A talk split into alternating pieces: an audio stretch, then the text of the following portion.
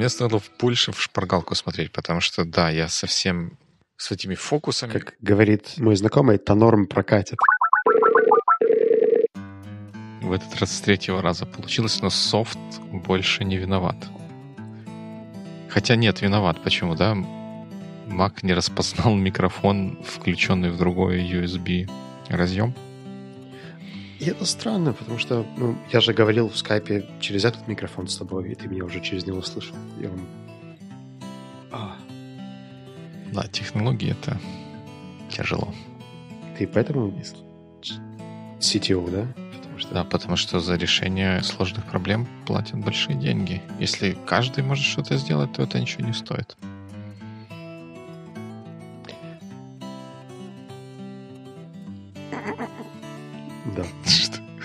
Да. Ну да, цитаты великих, все такое.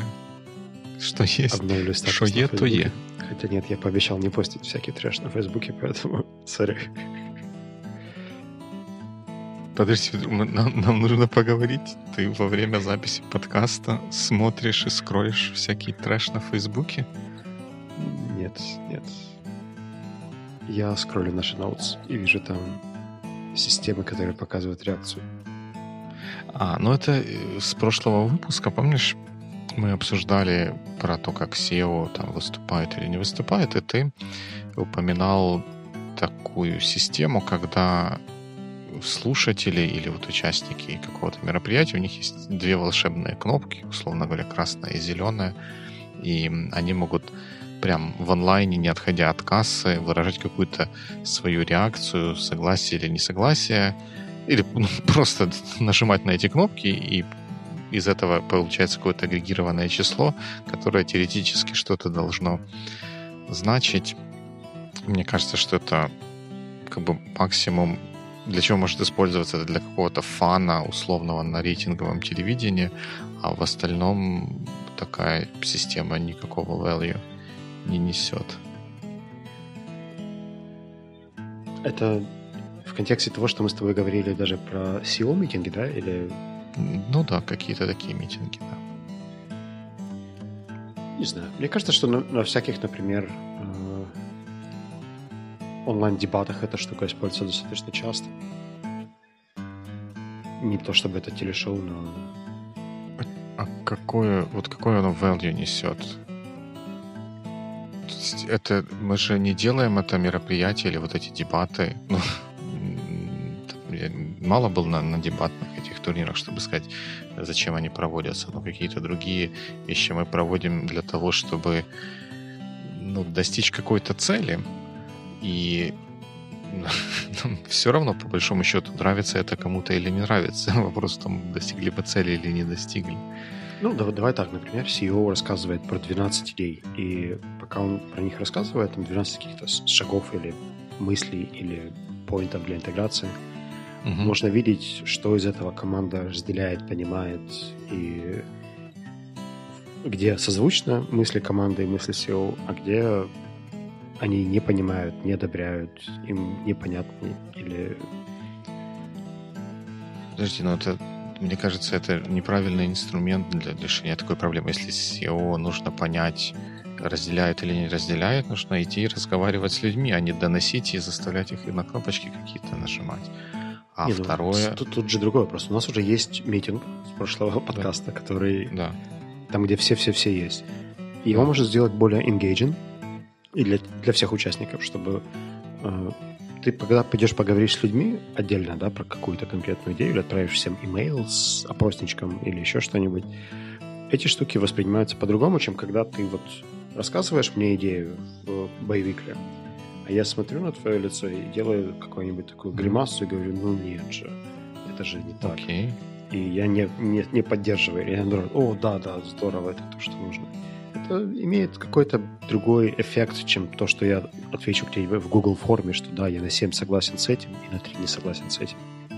Не, ну, эффект, может, другой, практический смысл в этом какой. Ну, допустим, SEO презентует вот эту программу или там какой-то план развития стратегический на, на следующий год и получает 80% негативных респонсов. Это как бы что значит? Какой практический ауткам от этого должен быть? Возможно, когда он посмотрит, что ком- команда не сильно поддерживала, да, или не соглашалась с этим поинтом, то это будет как раз задача обсудить еще раз с менеджерами, с э, сотрудниками. Не, ну тут получается проблема в том, что он, наверное, не должен был этого делать, если он презентует стратегию, которую он не обсудил предварительно, не заручился поддержкой команды, которая эту стратегию должна реализовывать, то возникает вопрос, а вы, простите, вы точно SEO? Потому что как бы ауткамов два. То есть он, он пафос, на пафосе презентует на таком митинге эту стратегию, мы его зафукали, он сказал, ну ладно, я пойду еще подумаю. Это один вариант. Второй вариант, он скажет, вот наша стратегия, мы так делаем, и мы получаем ситуацию, когда у команды вроде бы как спросили мнение, а на самом деле потом тут же на это мнение начхали. В общем, я ну, думаю, а что это есть... сама тула какая-то странная. Я бы ее не использовал никогда. Это потому, что ты на пафосе ничего не презентуешь, и у тебя все проще и быстрее. Ну, правильно, да, потому что мне нужно, мне нужно цель достичь, а не чтобы у меня шоу было веселое, где Елена Малышева какая-то условная рассказывает, как, на какую сторону надо пробор делать, и с ней соглашаются или не соглашаются, и это pure like, entertainment, который ничего за собой не, не влечет. Я вижу, как я, как я бы использовал такую штуку. Например, в каком-нибудь неоднозначном вопросе о том, стоит ли нам оставлять какие-то индивидуальные занятия в севе, либо сделать групповые, только групповые, и отказаться от всего индивидуального, я бы взял, например, двух менеджеров, которые один придерживается одной идеи, другой другой, и сделал бы Skype call на всю команду, посмотрел бы на реакцию команды на те или иные аргументы, чтобы потом на фоне этой реакции, то есть это будет более progressive, чем какие-нибудь опросники и так далее. Я буду видеть живой аргумент, живую реакцию и какой-то ongoing процесс, что правда думает команда по той или иной позиции. Мне будет проще принять решение после такого. Это, конечно, не гипераналитические данные, но, по крайней мере, видеть supportiveness той или иной идеи, мне кажется, было бы весьма полезно. Без пафоса. Это самое главное. с, с прицелом на результат и без пафоса. Ну, в общем, такая вот история. Я почему-то, когда переслушивал наш э, подкаст прошлый, вот э, как-то она меня зацепила. Я начал думать о том, а зачем вообще эти истории нужны. И пока что не придумал для себя. Ты знаешь, со всеми этими сложными софтом тоже иногда думаю, зачем он весь нужен. Ну, без софта мы бы не смогли с тобой сейчас разговаривать. Или наоборот, если бы его не было, мы бы сидел, я бы сидел где-нибудь. Вот ты же сейчас где-то возле Киева, и я возле Киева. И угу. Сидели бы сейчас вместе вот на этой милой солнечной веранде. И... Я думаю, а как бы мы с тобой нашли друг друга, если бы не софт, который встроен в телефоны, мобильные в, в сети, которые обслуживают эти телефоны. Голубями бы посылали другу месседжи. Мы встретимся под третьим дубом третьего числа сего месяца. И были бы абсолютно пунктуальны и следовали бы своему слову, и не писали бы «я опаздываю на 10 минут, у меня следующий митинг», а приходили бы вовремя. У меня в Днепре еще была такая история. Мы с друзьями встречались всегда в парке возле елки. Но беда была в том, что в этом парке елка стояла всего месяц, наверное, под новогодние праздники, а все остальное время это были просто бетонные блоки посреди площади. И вот это место называлось возле елки, хотя самой елки там не было. И, в общем, это просто к тому, что технологии иногда хороши, а иногда нет у всего есть черная и белая сторона. Тут я просто позволю себе сделать такое маленькое, очень маленькое отступление в виде домашнего задания для наших слушателей, потому что эта история про елку, она во многом показательна. И вот стоит подумать, например, над таким вопросом, если вы ну, в доинтернетные или даже в интернетные времена с кем-нибудь договорились встретиться, я не знаю, какого-нибудь 1 января в каком-нибудь городе, там, условно говоря, в Лондоне, и все. И вы, ну, там вы были с кем-то, я не знаю, на конференции, ну, на такой офлайновой, без ничего, и вы больше не можете с этим с человеком связаться. Но вы договорились 1 января встретиться в Лондоне. Как вам все-таки встретиться 1 января в Лондоне? Как вам договариваться или... Нет, как вот у тебя есть договоренность с человеком, что вы 1 января встречаетесь в Лондоне. Но больше ты с этим человеком связаться не можешь. Не можешь. Э, подступает 1 января, и тебе нужно сделать все, чтобы с этим человеком встретиться. Что нужно сделать? Что можно сделать для того, чтобы, ну, скажем так, повысить вероятность того, что эта встреча произойдет? Мутное задание какое-то. А я знал изначально, когда с ним договаривался, что у меня не будет с ним способа связаться. Это, может быть, и не знал. Может, и не знал. Но это, может быть, было в доинтернетные времена. Ты не взял у него телефон. Он выпилился демонстративно из Фейсбука и прочих социальных сетей. Ты не знаешь его телефона, не знаешь, где он работает, не знаешь ничего про него, кроме его имени и того, что ты его когда-то видел. Но тебе очень важно с ним встретиться. Вопрос не в том, почему так получилось, а вопрос в том, как при условиях вот такой вот договоренности повысить шанс того, что вы с этим человеком все-таки встретитесь. Это не обязательно делать прямо сейчас. Я не хотел уводить нас настолько далеко. Это для слушателей. Э, Я такое просто задание. вижу их сейчас лица, где-то воображаемые такие, и они очень похожи на мое. Они понимают... Знаешь, такой большой вопросительный знак в форме лица. Угу. Ну, у меня есть... Я могу подсказки. Вот эта вот эта задача ко мне в голову пришла после того, как ты рассказал про елку. Первая подсказка, а вторая подсказка, подумайте, например, когда вы договариваетесь с кем-нибудь встретиться на вокзале. Твои подсказки вообще не помогают, но ладно. Потому что над ними надо подумать. Правильно, подумать по weekly, причем здесь все это. То ли дело Five Pillars of Business. Да, конечно, там же кто-то подумал, и сейчас все расскажет. Я таки понял, вы любите приходить на все готовенькое. Ну, у тебя же уже был, по-моему, ивент или даже серия ивентов, да, с этим как-то связаны? Ну да, был, был ивент, на котором я вот эту концепцию определенным образом презентовал и потом обсуждал. С, в рамках борьбы с англицизмами, как ты переведешь это на русский? Pillar? Um, Колонна, основание. Столб? Столб, да, столб. Я вот это слово искал, да, столб. Ну и давай нам немножко контекста о том, ну, откуда контекста это все. Это, это все было в, на мероприятии, которое называлось CTO на час, где я за час или чуть больше пытался раскрыть ход мыслей CTO на, на примере себя. Понятно, что я не знаю, что все остальные CTO думают, но я предполагаю, что многие наши мысли или направления мыслей могли бы быть, быть похожими. И вот в этом рассказе была... Он строился на концепции которую, как мне кажется, я придумал сам, я ее в таком виде нигде не видел, и потом больше не искал, чтобы не расстраиваться. Но это то, то, то что я э, использую, когда вот мне задают вопрос, а как вот там вот этот вот бизнес, он как как чего сделать так, чтобы он, чтобы он развивался или куда, на чем сфокусироваться, чтобы максимизировать результат.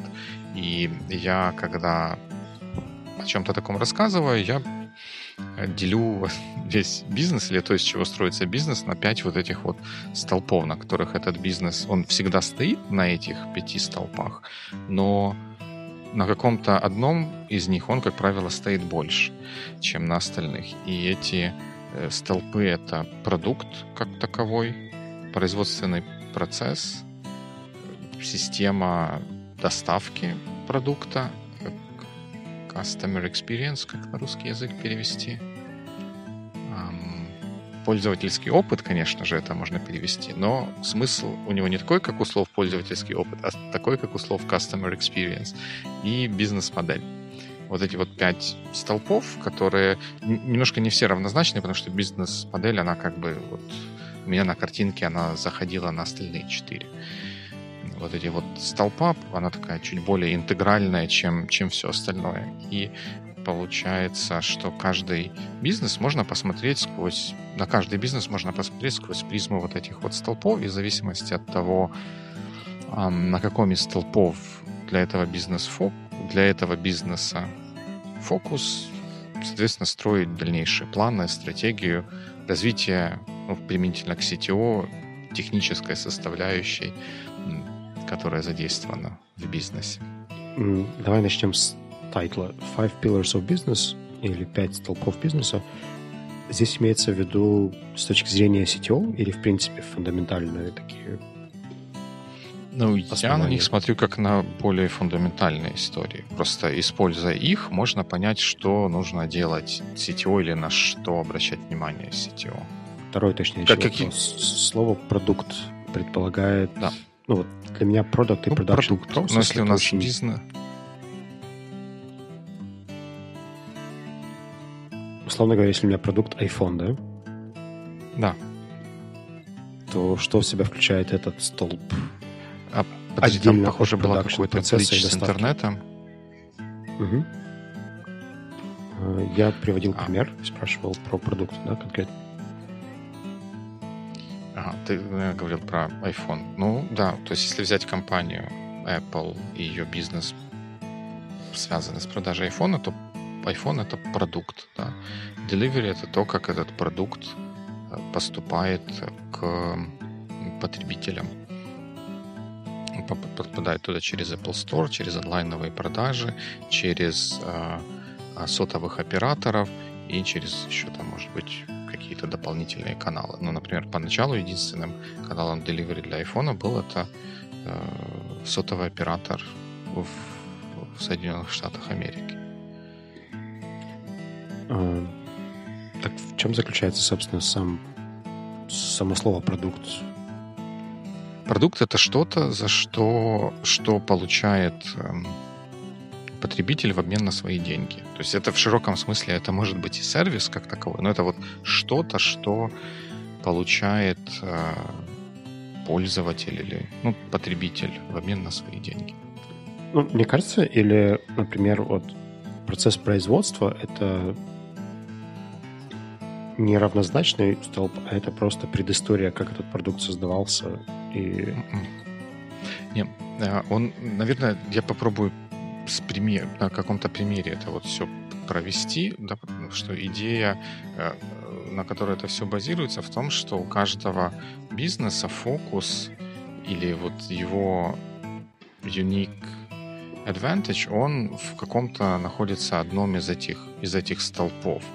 И в зависимости от того, э, как, каким мы видим вот этот свой competitive advantage, в каком из столпов мы, соответственно, и свою стратегию строим. Например, у там, Apple с iPhone у них стратегия выделяться продуктом. То есть для них основной пилор — это продукт как бы все, все остальное строится, строится вокруг продукта. Они отличаются от компетиторов своим продуктом, и, соответственно, стратегия строится так, чтобы продолжать выделяться вот этим вот продуктом. Production process — это мы делаем...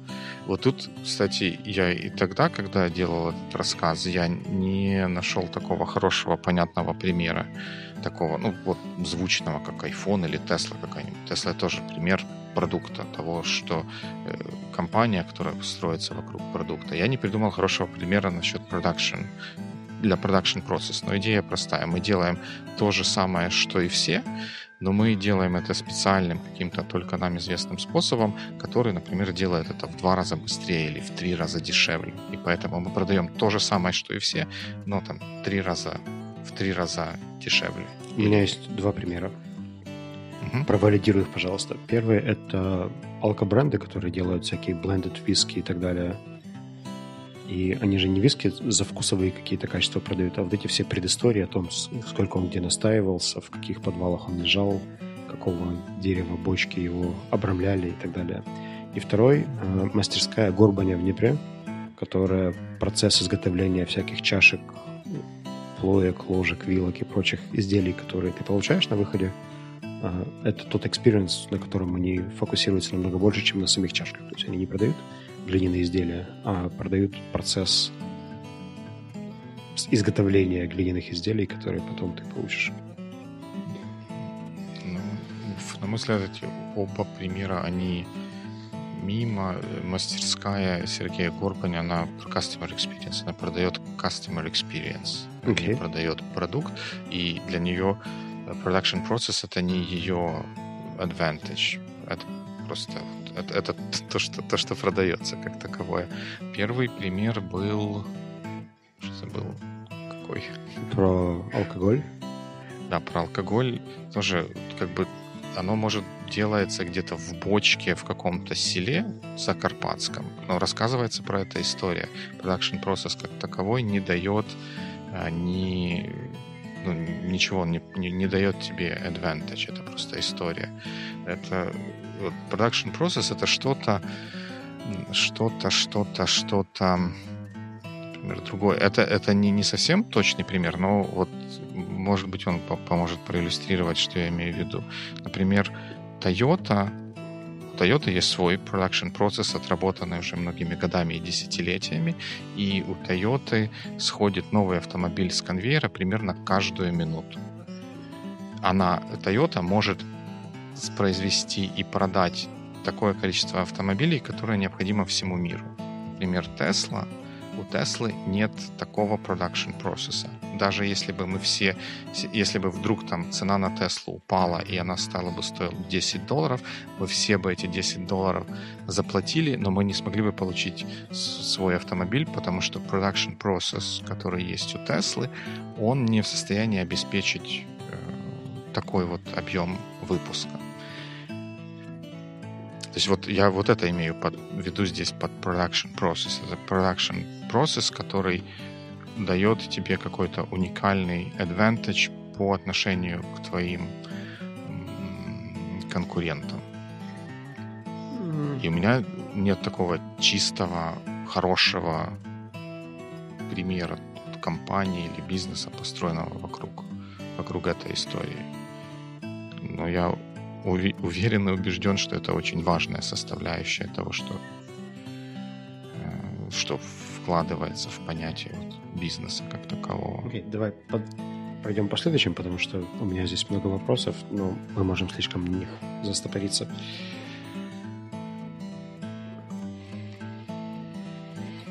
Delivery, ну, понятно, доставка, то, как ты доставляешь свой э, продукт ты можешь быть, ну, например, например, например, ты можешь быть компанией Каспер, да, если ты слушал э, подкаст англоязычный, наверняка слышал рекламу этих замечательных матрасов. Да? Самораскрывающиеся, они, самораскрывающиеся. Да, самораскрывающиеся матрасы. Раньше для того, чтобы покупать их матрасы, по большому счету, я не думаю, что они какие-то супер-мега особенные по сравнению с любым другим матрасом, который ты можешь купить, придя в магазин. Проблема в том, что для того, чтобы покупать матрас в магазине, нужно в этот магазин прийти, и потом этот матрас каким-то непонятным образом себе, себе вести. И там они еще упирают на то, что в магазине ты на нем полежишь, там 30 секунд, и как ты можешь решить, насколько хорошо ты на нем потом будешь спать в течение 8 часов. И вот здесь они, э, вот их бизнес построен вокруг уникального способа доставки товара, которого раньше не было. Uh-huh. То есть товар сам, сам по себе обычный, продакшн процесс, наверное, обычный, а способ доставки необычный. Еще один пример это Warby Parker. Это фирма, которая делает, производит линзы и оправы для очков.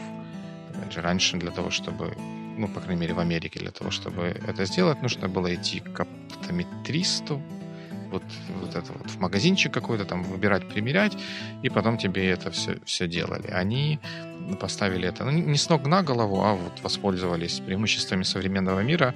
Они делают так, что они тебе присылают. Ты выбираешь на сайте, какие оправы ты хочешь посмотреть, какие ты, тебе нравятся. Короче, они тебе их присылают, 5 штук в коробочке, ты их меряешь, смотришь там, тык-мык, красиво-некрасиво, спрашиваешь мнение каких-то Э, своих э, близких людей, и потом отправляешь им эти оправы обратно, говоришь мне такую, и они тебе обратно присылают уже очки, изготовленные с линзами по рецепту, ну все как, все как мои будто с той оправой, которую ты примерил и выбрал.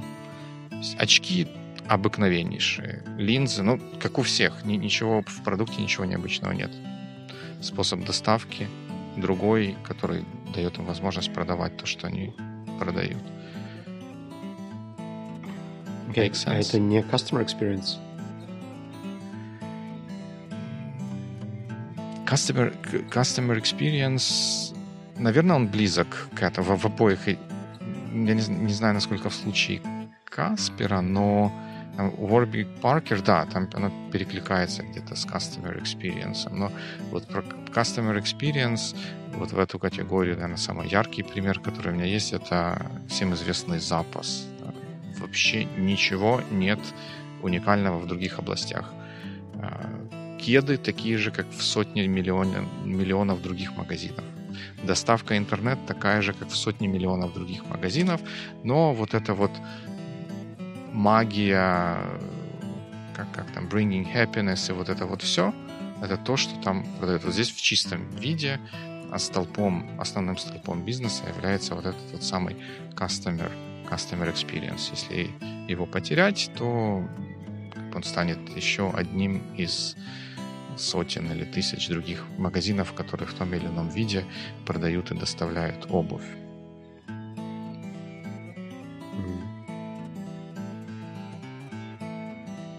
Окей, okay, давай тогда бизнес-модул. Ну, бизнес-модул — это что-то... Ну, хотел шпаргалку открыть, потому что я так что-то забываю. Ну, бизнес-модул — это когда ты делаешь продукт, как у всех, каким не с обыкновенным каким-то продакшн-процессом, со стандартными способами доставки, обыкновенным customer delivery, но ты заворачиваешь это в какую-то какую-то другую бизнес а, которая как-то по-другому э, вот эти вот все истории увязывает между, между собой. Ну, например, Uber. Я ждал. Ну, или Airbnb, да, то есть тут весь бизнес построен вокруг вот этой вот бизнес-модели, которая организовывает других людей. Там, пресловутый uh, marketplace и а это случайно не production process, delivery и customer experience? Ну, они там все есть. Production process а, там минимальное какое-то количество, потому что продукта как такового вот чего-то, на что обмениваются деньги, нет, потому что де- деньги, когда ты платишь Uber, ну, теоретически значительная часть этих денег как бы должна поступать тому, кто тебе предоставил эту услугу. Да, она там оседает в Uber, не, немалая толика этого всего дела но э, продакшн процесса как такового нет. Ну, или, или он есть, но его выполняет не Uber. А я могу тебе назвать, например, пять украинских брендов, а ты скажешь, как тебе кажется, где из них у них фокус, есть ли у них вообще фокус? А, ну давай попробуем. Например, Пузата хата.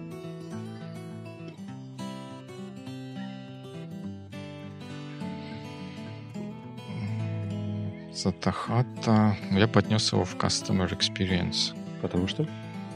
Потому что, ну, еда там такая, как еда, но зачем люди, ну, по, моему опыту пониманию, зачем люди входят в Зату хату, это возможность э, быстро покушать хорошую, плюс-минус здоровую где-то еду, более здоровую, чем в других местах с такой же скоростью обслуживания. Скорость — это не production process?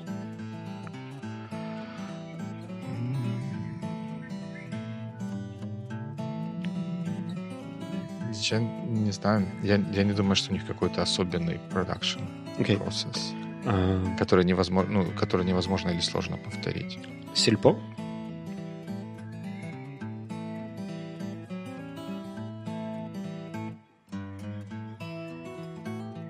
Сельпо это, не знаю, по-моему, что-то как бы обычный бизнес, я не знаю, в чем, в чем у него фокус. Ну, такой просто вот like average. Nothing special. Окей, okay, новая почта. Nothing special. Nothing. Там.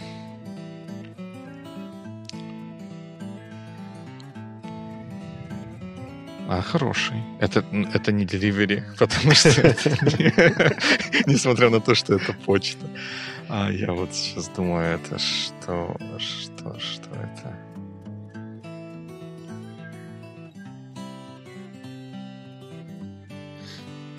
Это не, это не бизнес-модел, потому что история прямолинейная, ничего там такого как бы нет. Не delivery, потому что не деливерится ничего. Но это, наверное, где-то посередине между продуктом, продакшн процессом и customer experience. Окей. Без явного какого-то. Ну, я надо, наверное, больше подумать и как-то больше узнать, там, как внутри это устроено. Я не знаю, насколько ты знаком, в Днепре есть такой сервис, как Экопицца.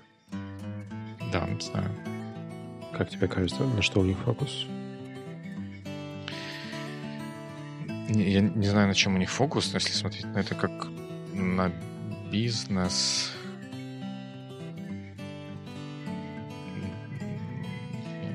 не знаю, я бы не выделил у него каких-то таких вот супер значительных каких-то advantages в каком-то из этих pillars. Ну, то есть просто как бы, ну, пицца, пицца и пицца, да, у них есть э, там, корпоративная value, которая теоретически помогает продавать вот, вот упор на, на экологичность. Наверное, это можно было бы отнести к customer experience. Не возьмусь сказать, какой бренд производит э, Мрия, который самолет. Product. Product. Не customer experience, не? Потому что если тебе нужен самолет, который может поднять 200 тонн, то вот это, это туда. Окей, okay. ну, допустим, у нас есть какое-то предпо... предполагаемое ощущение о том, что у меня все равно не очень миксовый, да, и практически каждый пример, который я приводил, он у меня как минимум две категории. Ну, да, но мне кажется, потому что это э, как, ну, такие вот обычный, не выдающийся бизнес, который и это, и когда я говорю обычный не выдающийся, это не значит плохой. Это просто, просто он обычный, да, вот он для того, чтобы открыть какой-то новый супер супермаркет, ну ни, ничего такого супер большого не, не нужно. То есть он это не, не, не будет ничем чем-то таким вот ground breaking. А вот следил ли ты за инициативой Ильи Кенештейна про Creative Quarter, а потом Creative States? Ну, как, как следил, наверное, неправильное слово, но я ты... знаю, не слышал. Насколько тебе кажется, у них есть какая-то уникальность? Они много говорят о своей уникальности, но я вот сейчас думаю... Я не знаю, я никогда не был в этих um, creative spaces, но ну, не знаю, на это просто, ну вот, ну, коворкинг просто хорошего, хорошего качества, как, ну, как, не знаю, как колбаса. Дешевая бывает, бывает дорогая. Это дорогая, наверное, хорошая колбаса. А скажи, э, какой-нибудь грамотный маркетинг или какие-то штуки, они куда будут попадать? Я вот думал, например, про планету кино. Мне очень нравится, как они мне пишут там, имейл. Это одна из единственных э, марок, которую я разрешаю мне писать. Потому что у них очень... Я не знаю, это не, эта классификация, она не про маркетинг как таковой, она как бы про бизнес в целом, со всеми его потрохами, если так можно сказать. Ну вот у меня просто складывается ощущение, что когда, например, люди говорят про какой-нибудь там MBA, да, то они маркетинг и продажи ставят тоже отдельной большой составляющей.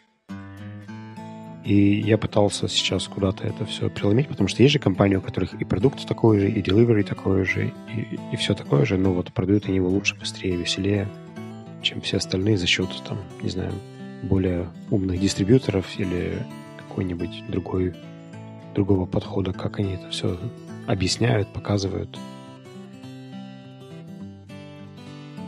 Может быть, это надо смотреть, мне кажется, на, какой, на каждый отдельно взятый взятый случай. Потому что если это получилось, условно говоря, просто случайно, потому что mm-hmm. попался бойкий, бойкий продавец, то это просто попался бойкий продавец. Это не следствие той системы, вокруг которой бизнес был построен как таковой. Alright. Uh, тогда самый резонный вопрос. Зачем вся эта информация нужна людям, как тебе кажется? Зачем эта информация нужна людям, потому что если на, по нее, на нее посмотреть и на нее эм, посмотреть на примеры для каждой для, ситуации, когда фокусом является один из этих пилоров, то можно потом увидеть, что для компании, с которой с, имеет вот этот вот фокус на разных pillars, у нее и внутренний фокус тех там, процессов, э, тех э, действий, которые выполняются разными людьми или разными департаментами внутри этой компании, тоже будет, будет э, разным. Например, если мы наш основной пилор это продукт, то мы очень много должны вкладывать в research and development, чтобы иметь возможность выпускать либо новые версии наших продуктов, либо новые продукты altogether, чтобы продавать, продолжать быть, вести успешный бизнес. Мы должны много внимания уделять тому, что называется intellectual property. Мы не можем, мы должны предусмотреть и много предложить для того, чтобы какие-нибудь ушлые китайцы или еще кто-то не, мог, не смог просто так вот взять и скопировать то, что мы делаем. Если он просто взял и скопировал, чтобы он не мог это продавать. Ну и, и так далее. То есть мы должны защищать свою интеллектуальную собственность. То есть компании, продукт, у которых, которые строятся на Pillar продукт, у них фокус на research и development. Ну, поскольку я смотрю, подсматриваю шпаргалку, поскольку шпаргалка для CTO, то понимаешь, что это как больше с таким техническим а, прицелом. Да? Search in и development. Если у нас production процесс, это пилор, на котором мы все строим, то для нас огромное значение имеет операционная эффективность, потому что production процесс это, это вот что-то, что, по моему разумению, оно выделяет нас только, если оно безумно эффективно, в разы эффективнее, чем то, что есть у конкурентов. Что-то, что делается, то же самое делается быстрее, то же самое делается дешевле, то, то же самое при тех же затратах делается с лучшим качеством. То, там очень важна операционная эффективность, это то, куда мы должны вкладывать свою энергию и время, и точно так же важным аспектом здесь может быть защита интеллектуальной собственности, потому что, скорее всего, мы этот продакшн процесс обеспечиваем какими-то дополнительными новшествами, которых, которые не должны попасть к конкурентам. О, слушай, я вспомнил. А как вот эти вот сыры, которые там где-то закапывают и в чем-то хранят, и потом они стоят кучу денег, потому что они лежали в песке с какими-то еще штуками, а потом их откапывали. Это похоже на фокус на production процесс, как уникальную? Нет. Да, нет, нет. Это, по-моему, тогда это или продукт, или эм, ты, ты сейчас сам себя отпиливаешь пятый pillar просто, потому что у нас нет ни одного настоящего примера. Я до сих пор confused по поводу production процесса.